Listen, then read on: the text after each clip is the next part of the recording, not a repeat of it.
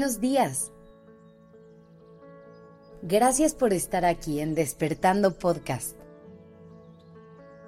Iniciemos este día presentes y conscientes. Hemos hablado mucho de la dinámica familiar y de la dinámica de pareja. Pero hoy es momento de hablar de algo que no habíamos hecho antes la dinámica con la familia de tu pareja. Y es que cuando hablamos de esto, podemos estar entrando en un terreno un poco complicado, porque hay demasiados factores involucrados. Pero intentemos desenredar un poquito el tema y entenderlo por partes. Primero debemos entender que una relación de pareja es de dos. A lo mejor a primera instancia esto suena como algo súper lógico, pero a la hora de la práctica puede no ser algo tan sencillo de aplicar. Cuando dos personas eligen compartir su vida, están creando un vínculo muy importante. Uno que es completamente diferente al que tienen con todas las demás personas en su vida. Sin embargo, esta relación se da en un entorno en el que hay muchos factores que pueden llegar a afectar la dinámica de pareja. La familia es uno de los principales. Es tan importante el rol que juegan que incluso tenemos una frase que dice, cuando te casas con alguien, te casas con su familia. Y aunque en parte es cierto, es muy importante aprender a poner límites para que la relación no se vea tan afectada por estos factores externos. Cada caso es completamente diferente y cada pareja tiene su propia dinámica con cada una de las familias. Pero hoy quiero compartirte algunas herramientas y estrategias que pueden ayudarte a lograr un balance entre ambas relaciones. Primero, te recomiendo que dejes de pensar que es necesario elegir entre tu familia y tu pareja. Es importante entender que cada persona que te rodea cumple un rol completamente diferente en tu vida. El papel que juega tu familia es muy distinto al que juega tu pareja. Cada una de esas personas tiene un propósito distinto y por eso no tiene sentido crear una guerra en la que en realidad nadie está compitiendo. La segunda herramienta que quiero compartir es la comunicación. Yo sé que suena muy obvio, pero el hecho de que la comunicación siempre sea una estrategia para mejorar relaciones es porque realmente es un factor clave para que todo funcione. Cuando abrimos estas conversaciones con nuestra pareja, es importante hacerlo con honestidad, pero también con muchísimo respeto por su familia. Vamos a poner un ejemplo. Imaginemos que algún familiar hizo algún comentario que te lastimó.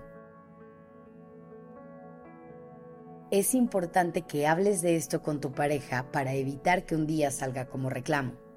Sin embargo, las palabras que elijas al hacerlo son súper importantes, ya que al final del día estás hablando de su familia, lo que posiblemente significa que son las personas más importantes de su vida, por lo que hablarle de ellas como queja, reclamo o en un tono agresivo solo generará más conflicto.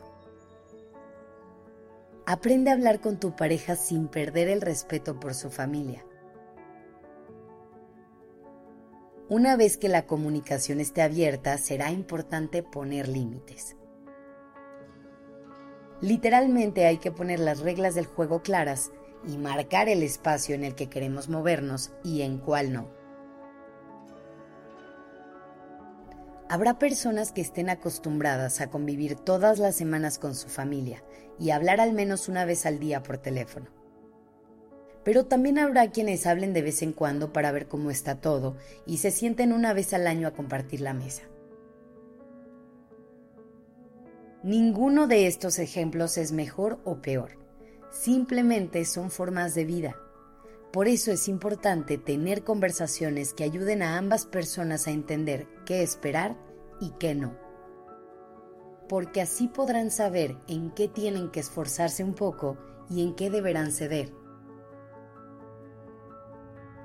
Por último, aunque casi siempre tu familia opinará y te hablará desde un lugar de amor y apoyo, es importante entender que no por eso siempre tendrán la razón. Recuerda que eres una persona con un camino y una experiencia propia. Solo tú tienes el verdadero control y las respuestas correctas a tus dudas.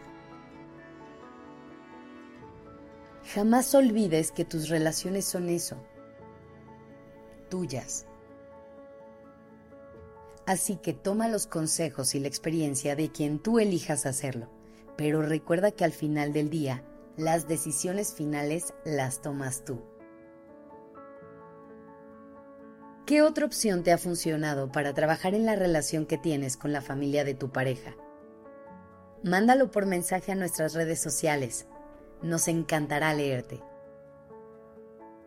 Gracias por estar aquí.